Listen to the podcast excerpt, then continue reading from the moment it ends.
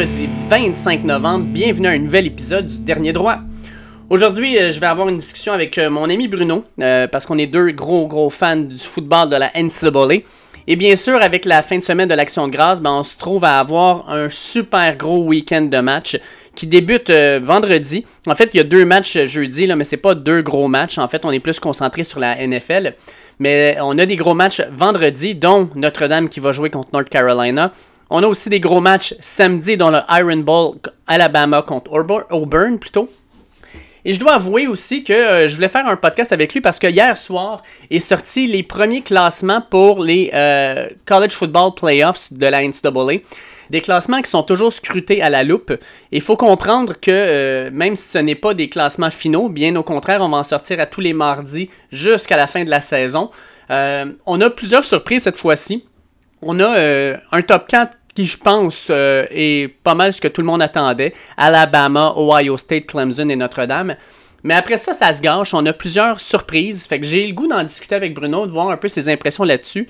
Et aussi de voir est-ce qu'une équipe du Group of Five, donc les équipes qui ne sont pas dans les cinq plus grandes divisions de football aux États-Unis, auront une chance de peut-être se tailler une, place euh, dans les séries éliminatoires? Faut comprendre que Cincinnati est à 8-0, BYU à 9-0, et on a aussi Coastal Carolina qui est dans le classement euh, je pense pas que Coastal Carolina a peut-être une chance de faire un ball, mais s'ils réussissent à terminer la saison invaincue, peut-être qu'ils vont être capables de faire un ball important du jour de l'an. Fait que, euh, on a plusieurs choses là-dessus à, discuter. Fait que je vous fais ça, entendre ça dans quelques minutes. Je commence ce matin par euh, des petites nouvelles sportives.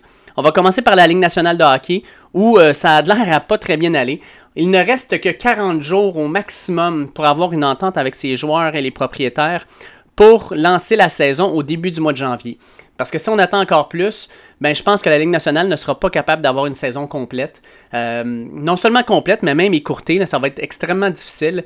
On veut terminer, bien sûr, euh, la saison dans le coin du mois de juin ou juillet pour permettre de euh, ne pas être en compétition avec les, Olympiques qui vont commencer au mois de juillet à Tokyo. Parce que si la Ligue nationale montre son meilleur produit, ses séries éliminatoires, pendant les Olympiques, ben, c'est sûr qu'ils ne seront pas gagnants. Le problème actuellement, c'est que les joueurs ont signé une entente de convention collective qui avait été super, super appréciée par les joueurs, par les propriétaires, puis même par les médias. On n'en revenait pas qu'il n'y avait pas eu de, de chicane. Tout le monde s'était bien entendu. Et là, une fois que la, convention collective a été signée, ben là, les propriétaires veulent revenir sur cette convention-là, ils veulent la changer parce que la situation économique fait en sorte qu'on veut faire euh, diminuer un peu le salaire des joueurs. On veut probablement même les diminuer de 30%. Les joueurs sont pas contents de tout ça. Euh, eux ne veulent pas jouer s'ils n'ont pas leur plein salaire parce qu'ils disent on a signé une convention collective puis on peut pas revenir sur quelque chose qui a été signé. Puis les propriétaires, ben eux ont le beau jeu de dire ben écoutez, si ça continue comme ça, nous autres on va perdre trop d'argent. Fait que ce qu'on va décider de faire, c'est simplement de ne pas jouer la saison. Ça semblerait-il que plusieurs propriétaires sont même prêts actuellement à ne pas jouer la saison 2020-2021, ce qui serait selon moi une très mauvaise chose. Alors que le basketball va recommencer le 22 euh, décembre, alors que la NFL va jouer probablement jusqu'à la mi-février, la Ligue nationale devrait pouvoir prendre avantage du fait que à partir de la mi-février, là, on va perdre le football, puis là, on va rentrer dans une saison hivernale plus intéressante où, normalement, on va aller faire nos grosses codes d'écoute. Et puis, euh, ben, ça va être une perte d'argent nécessairement parce que les contrats de télé ne seront pas renouvelés. Ça va être une tâche encore au dossier de la Ligue nationale, qui est l'une des ligues euh, avec le baseball qui a connu le plus d'arrêts ou d'arrêts de, à cause de lockout euh, depuis à peu près les 20 dernières années. Gary Bettman est probablement l'un des plus gros acteurs dans tout ça.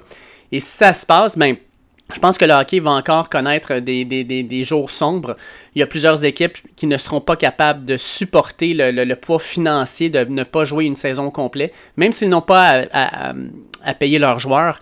Euh, quand tu ne reçois pas d'argent de, euh, de contrat de télévision, de vente de billets ou même de tes concessions, je pense qu'il y a plusieurs équipes qui déjà étaient dans le trouble financier. On pense par exemple à Phoenix, on, parle on pense à Caroline, aux Panthers de la Floride. Euh, c'est des équipes-là, je pense, qui vont avoir de la difficulté à se sortir de ce merdier-là. Puis même peut-être de continuer. Il va peut-être avoir des déménagements, des fermetures d'équipes, je sais pas. On verra. Mais ça s'enligne mal. Lors de mon podcast de vendredi dernier avec euh, Jean-François Lemire et euh, Kevin Vallée, on avait parlé euh, de la semaine complètement folle de la NBA. Et là, ça s'est continué. Puis, non seulement ça s'est continué pendant la fin de semaine parce qu'on a eu les agents libres, mais je pense que là, tout s'est placé un peu. De moins en moins de joueurs qui sont en train de changer l'adresse. Fait que je pense que je peux établir un peu ma liste des gagnants et des perdants des deux dernières semaines dans la NBA. Pour moi, dans les gagnants, il va y avoir une surprise. je pense que c'est les Hawks d'Atlanta. Les Hawks d'Atlanta ont, ont, vraiment une équipe qui est plus forte maintenant qu'elle l'était. Premièrement, ils ont ajouté au sixième rang du repêchage Onyeka Okongwu, qui, je pense, sera un excellent joueur pour leur équipe. Et ensuite, ils sont allés chercher, premièrement, Rajon Rondo des Lakers de Los Angeles. Fait qu'on amène un gars avec beaucoup d'expérience qui a deux titres de la NBA un gars qui va être capable, euh, fort probablement, euh, d'épauler cette offensive-là et surtout d'être un mentor à son meilleur jeune joueur, Trey Young. Je pense que ça va être un travail que, euh, ben, je pense que Rajon Rondo va, faire de bonne manière. C'est un gars qui est extrêmement brillant, c'est un gars qui a beaucoup de talent. Fait que je pense que Trey Young va profiter de la signature de Rajon Rondo. On ajoute à ça Danilo Gallinari, qui est un excellent joueur aussi. Je pense que ça, ça va être très positif pour l'équipe. Et finalement, j'ajoute euh, la grosse signature de Bogdan Bogdanovic euh, de Sacramento. En fait, euh, cette signature-là aussi là, va être un gros, gros plus pour l'équipe d'Atlanta. Fait qu'une équipe qui l'an dernier n'était même pas proche de faire les séries, j'ai l'impression cette année, non seulement va faire les séries, mais dans une, conférence de l'Est qui est très faible, Atlanta pourrait même se placer dans les six premiers. Euh, ça me surprendrait même pas. J'ai hâte de voir ce que ça va donner. J'ai hâte de voir comment cette équipe-là va se développer. Mais je pense que dans les gagnants, là, Atlanta est vraiment en tête de liste. Ensuite, ben, les Lakers de Los Angeles, les riches s'enrichissent, euh, selon moi, sont une équipe qui s'est améliorée lors des deux dernières semaines. J'ai place dans les gagnants. J'ai place dans les gagnants parce que, premièrement, ils ont ajouté Montrez Harrell, qui a été le meilleur sixième homme de la NBA l'an dernier. Et ils prennent, ils prennent Harrell directement des Clippers de Los Angeles, qui sont euh, non seulement leurs voisins, mais en plus leurs plus grands rivaux dans l'Ouest. Fait qu'on va chercher, dans le fond, une pièce importante de cette équipe-là et on l'ajoute aux Lakers. On ajoute à ça Wesley Matthews, Dennis Schroeder. Euh, je pense que c'est trois joueurs qui vont compenser amplement les pertes de Rajon Rondo, dont on vient de dire qu'il était rendu avec les Hawks, de Danny Green, euh, de Avery Bradley. Puis ben, Dwight Howard a changé d'équipe, mais Dwight Howard euh, jouait un rôle, selon moi, quand même assez marginal dans cette équipe-là. Il était plus une distraction que vraiment un ajout. Fait que les Lakers, je pense que c'est une équipe qui est en tout cas pas mal plus améliorée que ce qu'on avait l'an dernier. Puis c'est quand même une équipe qui a gagné le championnat. Fait que euh, les Lakers, pour moi, c'est des gagnants. Finalement, je vais aussi avec euh, Oklahoma City. Ils ont ajouté Al Orford, en plus de Trevor Ariza, Justin Jackson et George Hill. Bon, ils perdent euh, Chris Paul qui est rendu avec Phoenix. Ils ont perdu Dennis Schroeder. Ils ont perdu Gallinari. Mais ça reste maintenant que l'équipe, c'est l'équipe de Logan Dort et de euh, Shea Gilgis Alexander. Euh, je pense qu'ils font un mouvement de jeunesse. Et euh, Al Orford va faire un peu le rôle qu'il jouait lorsqu'il était avec les Celtics de Boston. C'est-à-dire un gars qui va amener vraiment beaucoup d'expérience, qui va aider les jeunes joueurs, qui va jouer un rôle important, mais un rôle secondaire plutôt que le rôle primaire qu'on lui demandait de jouer avec les 76ers qui marchait vraiment pas. Fait que je pense que Orford va retrouver un peu le lustre qu'il avait dans ses belles années avec les euh, Celtics de Boston.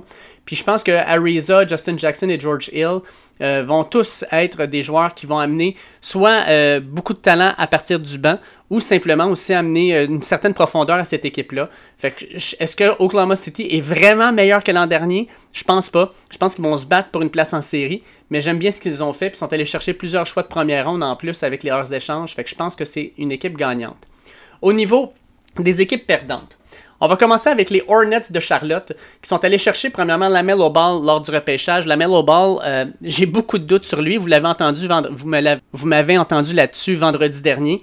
La Melo Ball, c'était clairement pas un de mes joueurs préférés lors du dernier repêchage. Puis je pense que euh, y a beaucoup de choses à prouver. Euh, peut-être qu'il va me faire mentir, mais j'en doute. Puis ils ont ajouté aussi avec un énorme contrat Gordon Hayward, 4 ans, 120 millions de dollars. Je trouve que c'est beaucoup d'argent pour un gars qui a été blessé puis des blessures sérieuses dans les trois dernières années. Gordon Hayward, quand il est en santé, est un excellent joueur, mais toutes ces blessures-là font en sorte, pour moi, que c'est un joueur qui est fragile, que c'est un joueur qui, euh, clairement, euh, peut amener quelque chose à ton équipe, mais a trop de risques pour lui donner 30 millions de dollars par année. Puis même s'il amène quelque chose d'intéressant aux Hornets, sincèrement, je ne crois pas que euh, Gordon Hayward est une bonne signature à ce prix-là. Et finalement, ben, je pense que les Hornets, avec leurs ajouts, vont quoi se battre pour la 9e ou la 10e place dans l'Est. Je pense que ça ne sera pas une équipe qui sera euh, si intéressante que ça à regarder. Fait que moi, les Hornets, je ne les vois pas comme des gagnants. Ensuite, euh, je pense que Dallas euh, est un perdant. Ils ont perdu, euh, selon moi, deux de leurs meilleurs lanceurs en Seth Curry et JJ Barria. Et euh, ces pertes-là, en plus de Justin Jackson et Dylan Wright, vont faire en sorte qu'ils ont juste moins de profondeur et que le poids sur les épaules euh, de Luka Doncic et Porzingis sera juste plus grand. Est-ce que Dallas va aller faire un, un, move dans les prochains mois pour aller chercher de la profondeur, aller chercher de l'aide pour son top 2 on va voir, mais je pense que jusqu'à maintenant, là, Dallas, pour moi, est, une, est un perdant. Je pense qu'on met trop de poids sur les épaules d'un jeune homme comme Luka Doncic actuellement. Puis je pense qu'il aurait vraiment besoin d'un coup de main supplémentaire, puis on ne lui a pas donné. Pour ce qui est de Détroit, on a fait beaucoup de changements, énormément de changements. On a signé des gros contrats. Mais des gros contrats qui vont faire que Détroit, selon moi, ne sera pas meilleur cette année. Euh, ils vont encore euh, naviguer les bas-fonds de l'Est. Euh, Josh Jackson, Jalil Okafor, Mason Plumley, Jeremy Grant, c'est pas des joueurs qui font la différence. Puis malheureusement, Détroit, je vois pas comment cette équipe-là va être capable de sortir de sa situation qui est très, très difficile actuellement dans les prochaines années. Euh, je pense que Détroit, là, bon, euh, Killian Hayes, euh, leur choix de repêchage, le 7e au total, puis Isaiah Stewart, le 16e, c'est pas mauvais, mais ça va prendre des années avant que ces gars-là soient vraiment dominants. Puis les ajouts de, de Détroit, je pense pas que ça va faire un, gros changement au niveau de leur fiche cette année. Fait que pour moi, beaucoup d'argent dépensé, puis je pense pas que ça va donner des résultats dès cette année, peut-être même pas l'an prochain. Finalement, je vous l'ai dit en début de podcast, mais les Clippers de Los Angeles, pour moi, c'est des perdants. Euh, perdants parce qu'ils ont perdu Montrezl Harrell aux Lakers. S'ils l'avaient perdu à n'importe quelle autre équipe, ça m'aurait moins dérangé. Mais de le perdre à ton plus grand rival, l'équipe qui a gagné le titre, puis l'équipe que tu veux détrôner, c'est une très grosse perte. C'est une claque en plein visage. Bon, ils ont ajouté euh, Serge Ibaka. J'aime beaucoup Serge. Euh, il a très bien joué pour les Raptors dans les deux dernières années. Mais euh, je pense que Ibaka, si on le compare à Harold, c'est pas le même talent, c'est pas le même genre de joueur. Puis je pense que, encore une fois, les, euh, Clippers qui, déjà l'an dernier, montraient qu'il y avait un problème au niveau de la chimie de cette équipe-là, euh, je pense pas qu'ils vont s'être améliorés. Puis ils vont avoir de la difficulté, je pense, à tenir le rythme des Lakers qui se sont grandement améliorés pendant la saison morte. Voilà, c'était un peu mon tour d'horizon des différents changements puis des gagnants perdants dans la NBA dans les deux dernières semaines. Fait que, comme je l'ai promis, je vous fais écouter mon entrevue avec euh, Bruno. On va parler NCAA football. Je vous fais écouter ça à l'instant. Aujourd'hui, je suis euh, de retour avec Bruno parce que euh, grosse, grosse, grosse semaine de football alors qu'on entre dans l'action de grâce américaine, le fameux Thanksgiving américain. Fin de semaine qui, outre la dinde et la, pumpkin pie, est, remplie de traditions au niveau du football. Fait que oui, on va avoir des matchs de la NFL jeudi, mais on va avoir des matchs de college football euh, vendredi et samedi. Puis j'ajoute à ça aussi pourquoi je veux, parler avec lui aujourd'hui, c'est que euh, on a eu le premier classement euh, du college football playoff, le premier classement qui sera mis à jour à tous les mardis d'ici, dans le fond, les éliminatoires. Fait que vraiment intéressant aussi de pouvoir discuter de ça avec Bruno. Fait que salut Bruno, comment ça va? Ça va bien toi? Oui, ça roule, ça roule. Écoute, on a plein de sujets de discussion cette semaine. C'est super intéressant. Écoute, je vais commencer avec euh, justement les, le classement euh, du College Football Playoff qui est sorti, puis déjà qui fait beaucoup jaser. Bon, euh, le top 4, je pense qu'il n'y a personne qui va être jeté à terre. Alabama, Notre-Dame, Clemson et Ohio State. Ceux qui chialent présentement disent que Clemson devrait être derrière Ohio State parce que Clemson a quand même une défaite. Mais tant qu'à moi, ces quatre-là dans un ordre, dans le désordre, ça fait quand même du sens. Non, tout à fait. Puis on s'entend que c'est sais, je regarde même jusqu'au numéro 6 avec Texas AM et Floride. dans le fond, tout va se décider dans les championnats de, de conférence. C'est sûr qu'il va y avoir une équipe du SEC, il va y avoir une équipe du ACC, puis il va y avoir vraisemblablement une équipe du Big, euh, du Big Ten. Fait que ces trois premières positions-là devraient être comblées par ces, ces trois conférences-là. La quatrième, c'est là qu'il y a un, il y a une ouverture peut-être pour le Pac-12 ou le Big 12 ou peut-être une deuxième équipe du SEC ou BYU. Oui, exactement. Fait il, y a, il, y a, comme tu dis, les, six premières places. je trouve que ça fait du beau, euh, matériel de discussion, mais en même temps, on est le 24 novembre. On n'aura pas le classement final avant au moins un mois. Ça va changer encore, comme tu disais, avec les championnats de, de conférence. Il y a des choses qui vont se clarifier. Mais il y a des choses qui euh, restent quand même un petit peu surprenantes. Euh, le premier, je pense, c'est Georgia, qui est à 5-2. qui a perdu par plus de deux touchés contre Floride et Alabama, qui se retrouve 9e devant Miami, Oklahoma, Indiana, BYU, qui est 14e à 9-0. Euh, je pense que le message envoyé par le groupe de, voteurs, c'est que BYU, malgré un 9-0, malgré Zach Wilson qui va probablement se retrouver comme un finaliste pour l'Iceman, aucune chance de faire un ball important ou même les éliminatoires. Oui, effectivement. Puis je pense que tantôt, c'est un autre de nos sujets. On va revenir sur BYU Washington, mais eux, c'est décevant, mais une, de mes surprises quand même, puis j'aime, je trouve ça bien, c'est les 7 et 8e. Cincinnati 7e, 8e Northwestern. On s'entend, euh, Cincinnati joue du très, très bon football euh, ces temps-ci. C'est une excellente équipe du, euh, Group of Five. honnêtement, je serais quand même intrigué de voir Cincinnati jouer deux ou trois matchs contre des Power Five pour voir s'ils ne pourraient pas se rendre dans les, dans les séries éliminatoires, dans les playoffs. Mm. Mais je, pense que c'est là qu'on verrait que s'ils jouaient trois matchs contre des, équipes du Power 5 euh, qui sont dans le top 25, je pense qu'il y aurait facilement une défaite. C'est quand même difficile.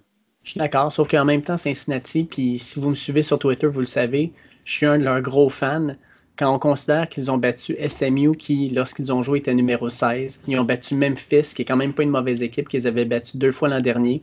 Ils ont battu UCF, qui était la meilleure offensive aux États-Unis, toute équipe confondue, toute conférence confondue. Houston, qui est pas pire. Euh, puis là, ils vont probablement affronter Tulsa, qui est présentement 25e dans le classement, deux fois, s'ils battent deux fois. Tant qu'à moi, Cincinnati, ont un résumé qui est meilleur que plusieurs équipes qui se trouvent devant eux. Là. Ohio State a battu qui à date qu'on peut comparer à des équipes comme ça? Je veux dire, moi, je pense que c'est comparable. Puis euh, Cincinnati mérite au moins peut-être de juste se prouver. Euh, puis on parle pas de se prouver dans un, euh, match du, 1er janvier, là, un ball normal, mais plutôt dans les éliminatoires. Moi, je pense que j'aimerais ça voir Cincinnati euh, avec leur défensive, avec Desmond Ritter, voir ce qu'ils seraient capables de faire contre une équipe comme Notre-Dame, comme Ohio State aussi. Je te pose une question, Cole. disons, tout tombe bien. Là. Alabama joue contre Floride. SEC Championship. Le match est décidé sur un field goal en fin de match. Alabama gagne par un point. Est-ce que mm. tu crois que Floride devrait être quatrième ou tu irais, disons, avec Cincinnati basé sur. Disons que Cincinnati wins it out?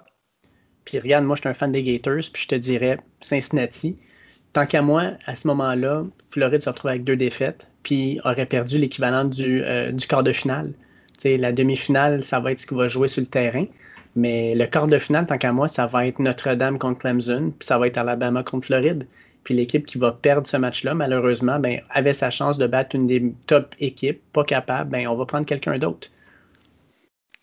J'aime ça comme réponse. Euh, malgré euh, que tu as le, Gators euh, tatoué sur le corps. Euh, j'aime ta réponse objective. Euh, c'est bon. Non, mais je pense, je pense qu'il y a des points valables, surtout cette année, pour dire qu'une équipe, comme tu dis, Cincinnati, en tout cas, ça, reste à, voir. Puis au niveau du Big, du Big Ten, j'ai hâte de voir si Ohio State, parce qu'en fin de semaine, honnêtement, ils m'ont quand même déçu face à Indiana.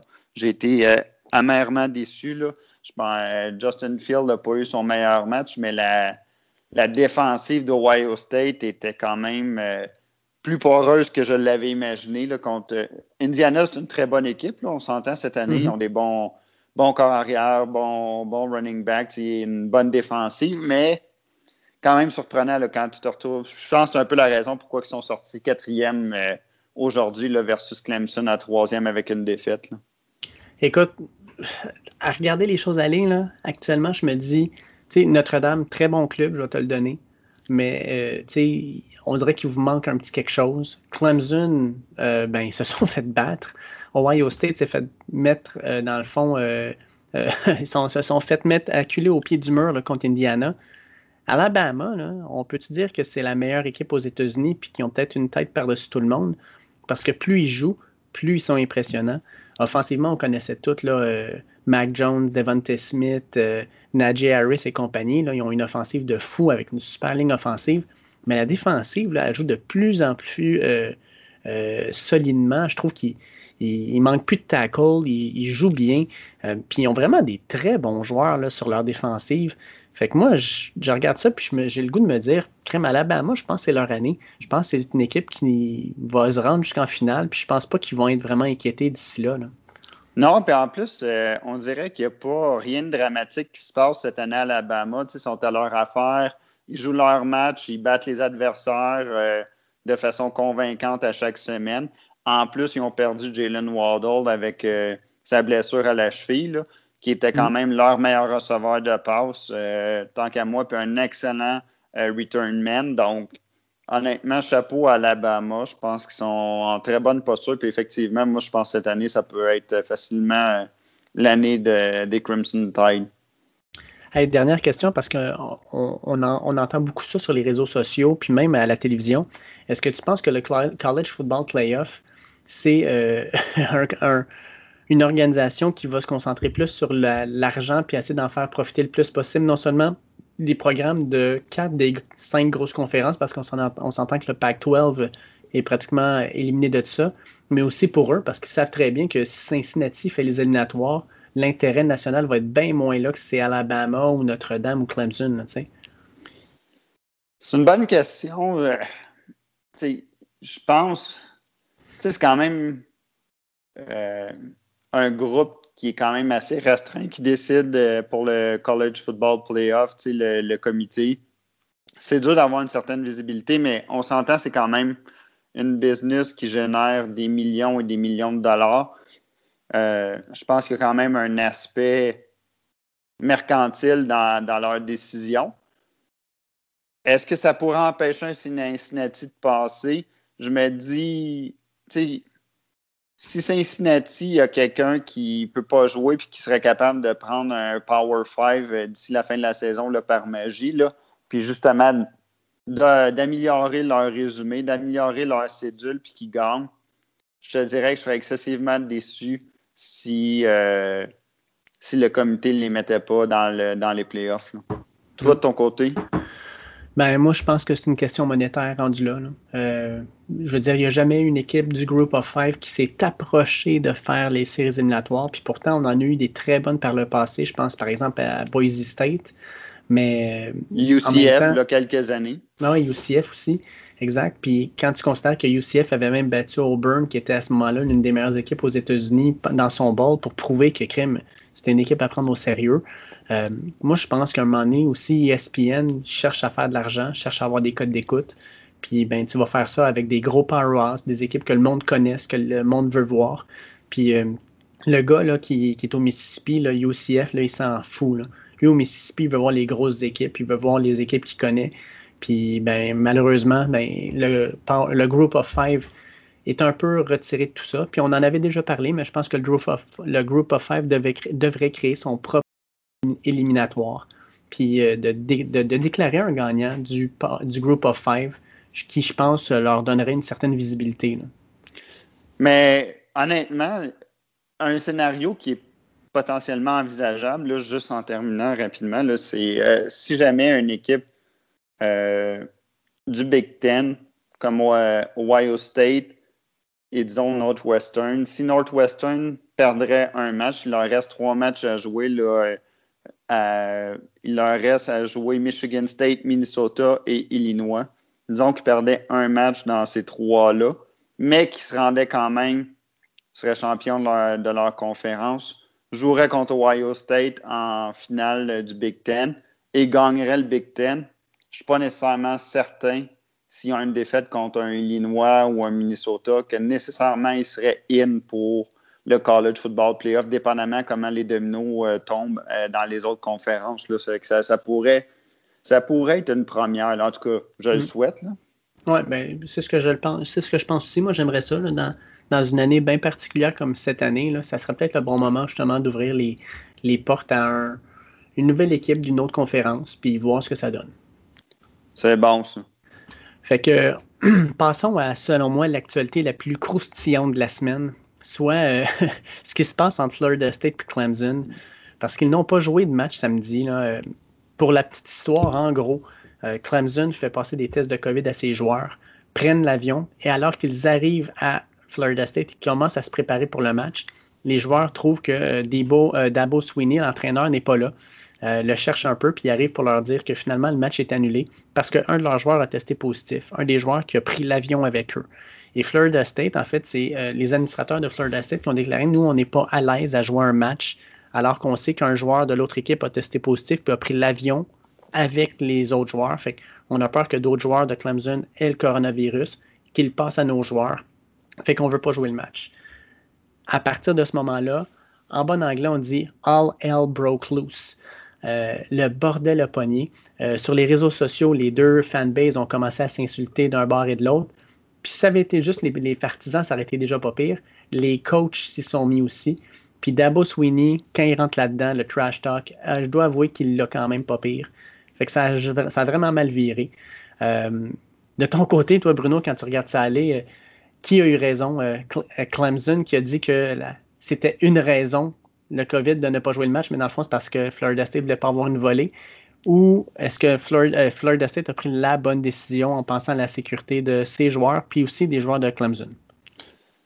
C'est une bonne question. Moi, je regarde ça, puis je pense que les deux ont raison. Puis ce que je trouve plate, c'est que ça en soit venu à, être ce, show-là sur les médias sociaux. Mais tu sais, quand, quand ce que j'ai pu lire sur euh, le sujet, c'est que Clemson avait respecté toutes les règles au niveau des protocoles de tests de COVID, les protocoles du ACC, en faisant les tests le jeudi qui étaient négatifs. C'est que là, ils ont fait les tests le vendredi et là, il y avait un cas positif. Malheureusement, ils se sont déplacés en avion et tout. Bon, là, c'est sûr qu'il y en a qui vont dire, ben, tu avais juste à t'assurer que ceux qui prenaient l'avion étaient négatifs, mais on s'entend, le COVID, c'est quand même assez récent, là, puis on apprend tous les jours, puis il y a des choses qui évoluent rapidement. Mais il avait respecté le protocole, mais de l'autre côté, on, je pense que personne, on n'est pas médecin, les coachs ne sont pas médecins. Est-ce qu'il y avait un risque de contamination si un joueur est testé positif dans un avion, dépendamment les qu'est-ce qu'il a fait, qu'est-ce qu'il a touché, il était assis à côté de qui, est-ce que les masques ont été portés? il y a plein de questions qui peuvent venir. Donc, euh, c'est sûr, mais ça, a quand même coûté, je pense, 300 000 à Clemson, cette annulation-là. Fait c'est sûr que ça a un impact. Mais je pense que Dabo aime ça, euh, aime ça chialer à chaque année. Il se trouve toujours une raison pour chialer euh, en disant toujours c'est Clemson contre le reste euh, des équipes. Je pense qu'il a trouvé sa raison d'être, mais effectivement, ça, ça, serait juste drôle qu'il y aurait le match soit repris au début décembre. Et à ce moment-là, je peux vous garantir que je pense que je vais prendre euh, Clemson qui va, qui va cover. je pense qu'au niveau. Euh, je pense que. Peu importe c'est quoi le cover. Oui, parce qu'on l'a vu cette année contre Georgia Tech. Là, je ne sais pas qu'est-ce qui s'est passé. Euh, à la rencontre des entraîneurs-chefs du college football, mais d'après moi, Dabo n'a pas aimé le, coach de Georgia Tech pour y en mettre 73 comme ça. Là. que je pense que ça pourrait être la même. Euh, ça pourrait être une reprise pour euh, Florida State. Écoute, je lisais les commentaires des deux entraîneurs, là, Dabo Sweeney de Clemson puis Mike Norville de, Florida State. Là, et là, là, Mike Norville qui dit que les entraîneurs de football, c'est pas des docteurs. Puis par contre, on a l'impression que certains pensent qu'ils sont. Euh, Dabo Sweeney qui répond, lui, euh, je suis pas un docteur, mais regarde, ça fait 18 ans que je suis dans la ligue, j'ai été coach à Clemson pendant 12 ans. Eux autres, ils sont rendus à quoi déjà? Ah oui, trois coachs en quatre ans. Fait que ce qui se passe à Tallahassee, moi, ça m'intéresse pas vraiment. Je trouve pas que c'est très crédible. Euh, moi, moi, sincèrement, des rivalités comme ça, tu sais, je veux dire, ce qui s'est passé avec la partie, c'est une chose. Mais ce qu'ils sont en train de faire, les coachs, j'ai l'impression, c'est qu'ils sont juste en train de mousser un peu leur programme, la rivalité. Euh, puis ils vont utiliser ça dans le recrutement aussi. C'est 100% sûr. Ils sont dans la même division. Fait que ce que tu veux faire, dans le fond, c'est euh, couper l'herbe sous le pied de ton adversaire. Puis je pense que de se répondre de même, ben, ça fait juste créer de l'intérêt. Moi, je me rappelle des belles années des Gators euh, dans les années 90 quand on jouait contre Tennessee avec Phil Fulmer, Steve Spurrier. À chaque fois qu'on approchait du match contre Tennessee, la quantité de commentaires qui n'avaient aucun sens, qui envoyaient d'un bord puis de l'autre, ça faisait juste euh, comme allumer un peu le fanbase. Le monde était bien plus intéressé à regarder le match. Puis je pense que c'est ce qu'ils sont en train de faire parce que sincèrement, Clemson, Florida State cette année, là, à la base, on s'attendait à ce qu'il y ait un spread d'à peu près 35 points dans ce match-là. Il n'y a personne qui allait regarder ça. Je peux te dire que là, il va y avoir du monde qui vont regarder ce match-là au mois de décembre quand ça va jouer. Non, tout à fait. Là. Puis on s'entend que s'il y a une reprise, là, il va y avoir euh, des bonnes comptes d'écoute juste pour voir euh, ce match-là. Parce que honnêtement, en fin de semaine passée, c'était vraiment pas, vraiment pas un match qui était sur ma cédule à regarder. Là. exact. Fait parlons justement de cédule. Euh, grosse fin de semaine avec l'action de grâce américaine. On a du football collégial qui va se jouer jeudi, quoique les matchs ne sont pas très intéressants. Colorado State contre Air Force, puis New Mexico contre Utah State. Je pense qu'on va plus regarder des matchs de la NFL, même si les matchs de la NFL sont atroces, à part celui du jeudi soir avec les Steelers et les Ravens. Mais je pense qu'il n'y a personne qui est bien excité de regarder Washington contre Dallas puis euh, Detroit contre Houston.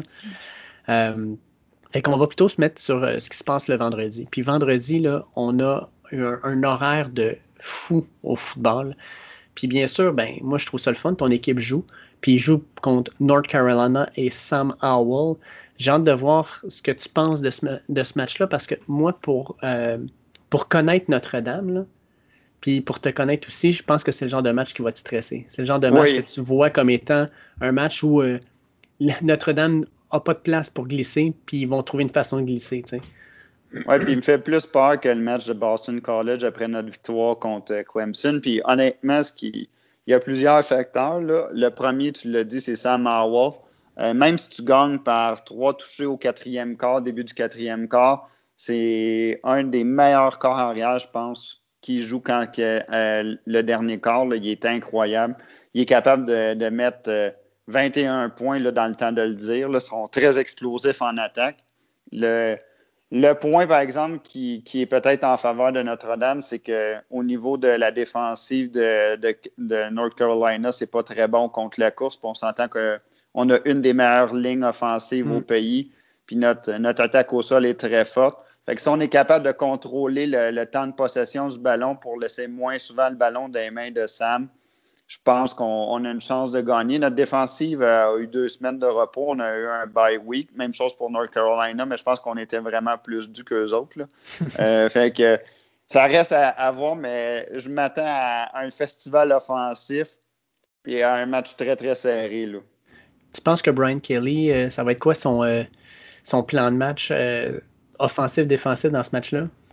Je pense au niveau de l'offensive, ça va être de de courir avec le ballon puis d'utiliser nos, nos tight ends, nos alliés rapprochés, là, qui est vraiment notre force. Mm-hmm. Euh, Ian Book euh, a joué deux très, très bons matchs dans les, deux, nos deux dernières parties. Sinon, au niveau de la défensive, je pense que c'est là qu'on va voir. Euh, dans les derniers matchs, on s'était amélioré pour tout ce qui était de mettre de la pression sur le corps arrière avec seulement nos quatre joueurs de ligne défensive je pense que c'est ça vraiment qui va être la, clé de notre succès. C'est si on est capable de mettre de la pression avec juste quatre joueurs pour être capable de jouer notre back seven vraiment en pass defense, puis être capable d'être euh, de couper les options en Sam pour euh, donc ça, ça c'est peut-être là qu'on va avoir une chance de gagner.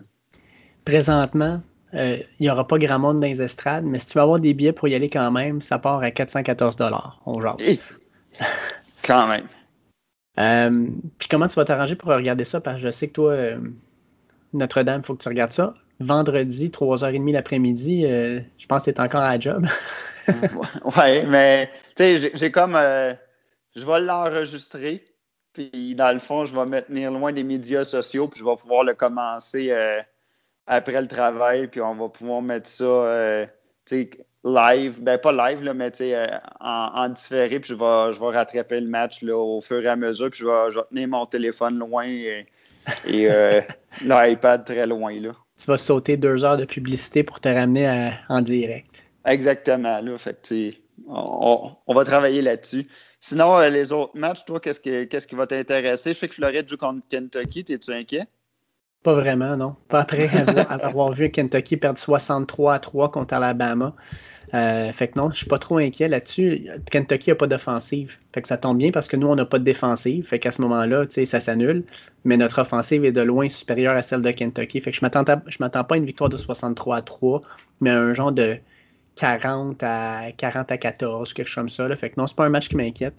Non, le match. Est-ce que, Carl Pitts est de retour? Je m'excuse. Est-ce que Carl Pitts est de retour? Euh, Sincèrement, on s'en fout un peu. Mais non, pour l'instant, il, est encore un cas douteux. Fait que ça va être à voir, ça va être à regarder encore 48 heures pour voir ça. Mais sincèrement, euh, ce qu'on entend, c'est qu'ils disent qu'il va être de retour. Euh, qu'il va probablement, dans le fond, avoir. Euh, est-ce qu'il va jouer toutes les snaps Je ne le sais pas encore. m'a dire le, coup qu'il a mangé contre Georgia, la commotion cérébrale qu'il a mangé, j'ai rarement vu un coup vicieux comme ça. Puis, tu sais, Kentucky, jusqu'à maintenant, on, on, les bat souvent. C'est pas une équipe cette année qui m'inquiète. Moi, sincèrement, je serais plus inquiet par la semaine suivante. on va jouer contre Tennessee le 5 décembre. Euh, puis Tennessee, on ne sait jamais ce que ça peut donner. Puis la semaine après, ben, on reprend notre match contre, LSU. Fait que moi, sincèrement, Kyle Pitts, là, si je suis capable de le faire jouer juste un peu pour pas qu'il soit trop rouillé, mais en même temps, tu ne veux pas le mettre trop en danger.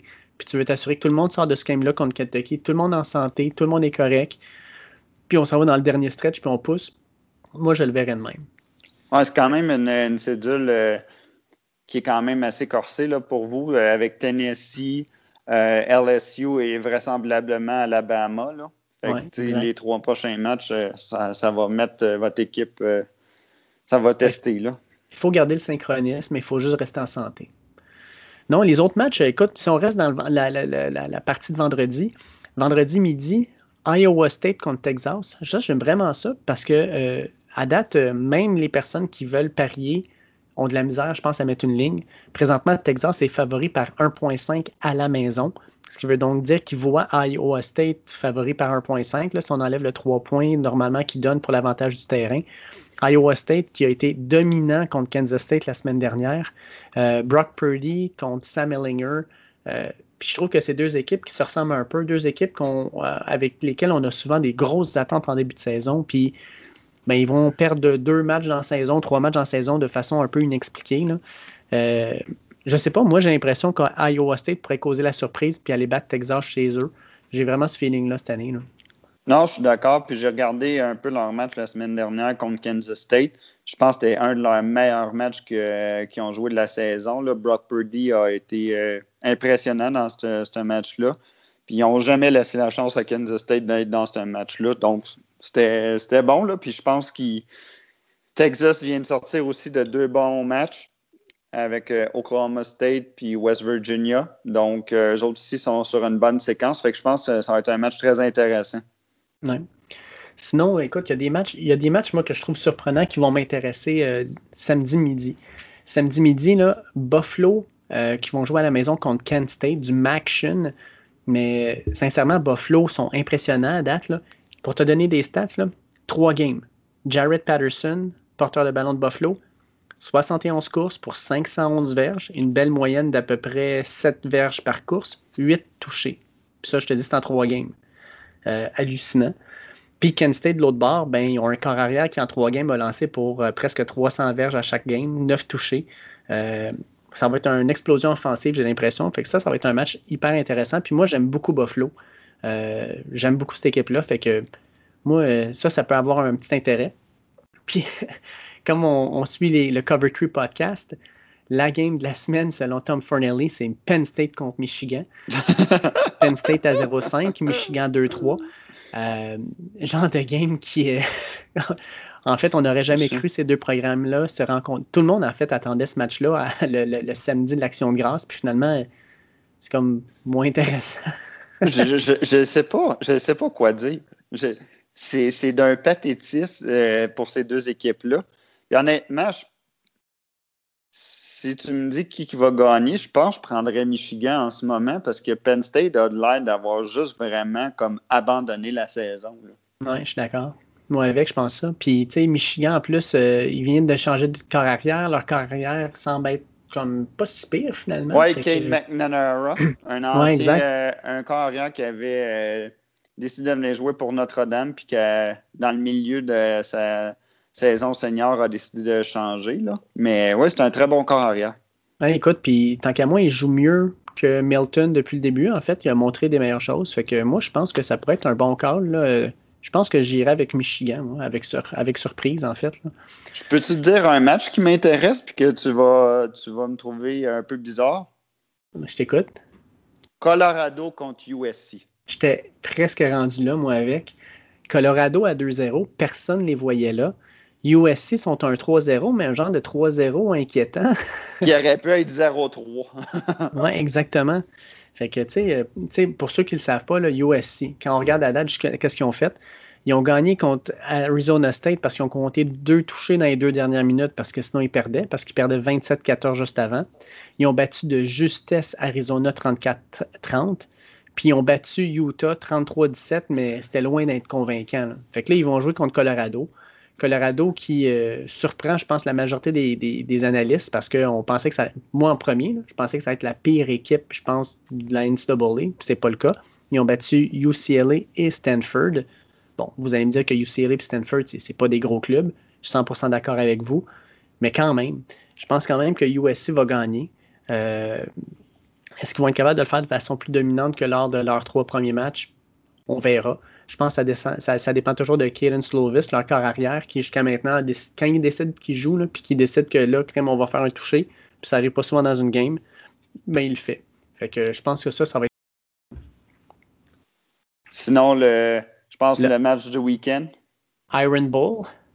Le Iron Bowl entre Auburn et Alabama. Probablement l'une des plus grosses rivalités dans le college football. 3h30 samedi. Alabama 7-0, Auburn 5-2. Auburn n'a pas la saison euh, escomptée, mais il y a une chose par contre. Auburn, leur match contre Alabama, c'est leur Super Bowl. Puis ça, tu peux pas enlever, tu peux pas rien enlever à Auburn là-dessus. Euh, ils ont créé des problèmes à Alabama depuis des années.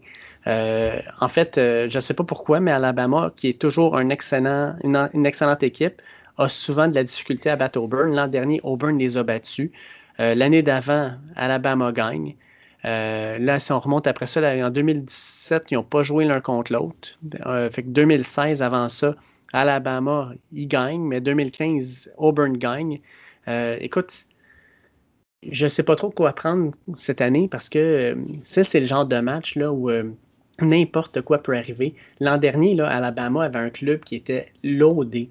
il y avait Mac Jones, oui, là, toi était blessé, mais Mac Jones, on le voit, c'est quand même un bon carrière. Il y avait, oui, Nadia Harris, mais tous leurs receveurs étaient là, là. Davante Smith était là, Waddle était là. Euh, puis il y avait deux gars comme on voit un peu maintenant dans la NFL, là, Henry Ruggs puis Jerry Judy. Puis ils ont réussi à perdre contre Auburn. Euh, toi, est-ce que tu vois une surprise ou tu penses qu'Alabama va juste continuer son, euh, sa job de rouleau compresseur? Malheureusement pour euh, Gus Malzahn cette année, je pense qu'Alabama, euh, ça va être un. Ça va être trop gros. Je pense qu'Alabama va continuer son le rouleau compresseur. Je vois. Je dis pas qu'ils vont. Je pense que le, le, spread présentement est à 24,5. honnêtement, je pense, je pense que ça va être un peu plus serré que ça, mais d'après moi, Alabama va gagner. Comme tu as dit au début, je vois pas grande faiblesse euh, dans cette équipe-là. Au niveau de Auburn, Bonix a eu des, bons, des bonnes parties, des parties un peu plus difficiles. Euh, la défensive d'Auburn cette année n'est pas au niveau qu'elle était des années précédentes. Donc, c'est ça qui me laisse présager que Alabama devrait l'emporter contre mm. Auburn. La seule chose, comme tu dis, qui, qui vient me chicoter, c'est un peu cette rivalité-là. Là. comme tu dis, c'est un peu leur Super Bowl. Mais ça joue à Alabama. Fait déjà là, tu n'as pas la. Alabama sont chez eux. Ils n'ont pas à aller à Auburn. C'est le point qui me fait penser que Alabama. Je sais pas toi, qu'est-ce que tu en penses? Ben, moi, je suis d'accord avec toi. Je pense qu'Alabama va gagner.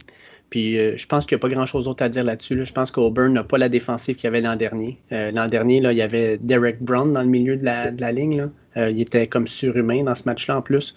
Ils n'ont pas ça cette année. Fait que moi, je vois vraiment Alabama gagner. Mais juste terminer, dans le fond, pour les matchs de cette semaine, tu m'as dit que le match le plus intéressant, c'est l'Iron Bowl. Moi, je pense pas. Moi, je pense qu'il y a oh. un match à 4 h l'après-midi. Mississippi State contre Ole Miss. non, mais vraiment. Euh, ce match-là, là, qui en passant, c'est le Egg Bowl. Ils vont jouer euh, leur 117e match l'un contre l'autre. C'est une rivalité assez hallucinante. Et pour la première fois, on va voir cette rivalité-là avec leurs deux nouveaux entraîneurs, soit le Pirate, Mike Leach. Et de l'autre côté, on va avoir un, autre coach aussi qui n'a pas la langue dans sa poche. Hein, puis Tu te rappelles-tu ce qui s'est passé le dernier, à la fin de son match-là? Comment que ce match-là s'est terminé? Ben, les deux entraîneurs euh, se sont fait congédier suite à ce match-là, mais c'est le, le, Dog P incident. Ben oui, exact. C'est Elijah, Moore, qui est encore receveur à Ole Miss, qui compte un toucher pour euh, permettre à, euh, à Ole Miss de, de, de faire 21-20. Puis malheureusement pour lui, il décide que sa célébration dans la zone début, c'est d'uriner sur le logo de Mississippi State, faire semblant d'uriner, on s'entend comme un chien. Euh, bien sûr, il y a une pénalité euh, unsportsmanlike conduct, qui fait en sorte que le, l'extra point qui normalement est pris à la ligne de 20 est reculé de 15 verges et le botteur le manque. Fait que l'équipe perd 21 à 20 grâce à lui. Fait que là, cette année, on, reprend ça. Euh, moi, je pense que c'est le genre de match que j'ai le goût d'écouter. Je pense que ça va être un match le fun, euh, des rivalités comme ça, il n'y en a pas beaucoup dans le college football, là, aussi intense que celle-là. Puis Elijah Moore, avec son, euh, je peux te dire, le corner qui va l'avoir d'en face toute la game, il va te le niaiser tout le match. Il va y remettre d'en face sans arrêt. Puis euh, j'ai hâte de voir comment Ole Miss va réagir à tout ça. Moi, je ne veux pas te faire de peine, mais d'après moi, Ole Miss va démolir Mississippi State cette année.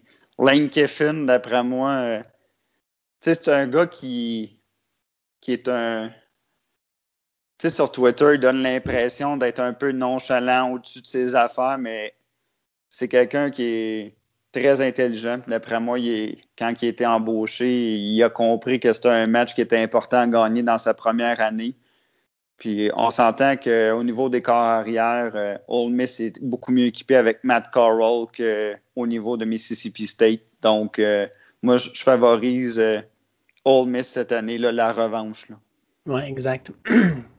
Dernière chose, euh, on a parlé un peu des éliminatoires en commençant. Euh, on a parlé des équipes du Group of Five.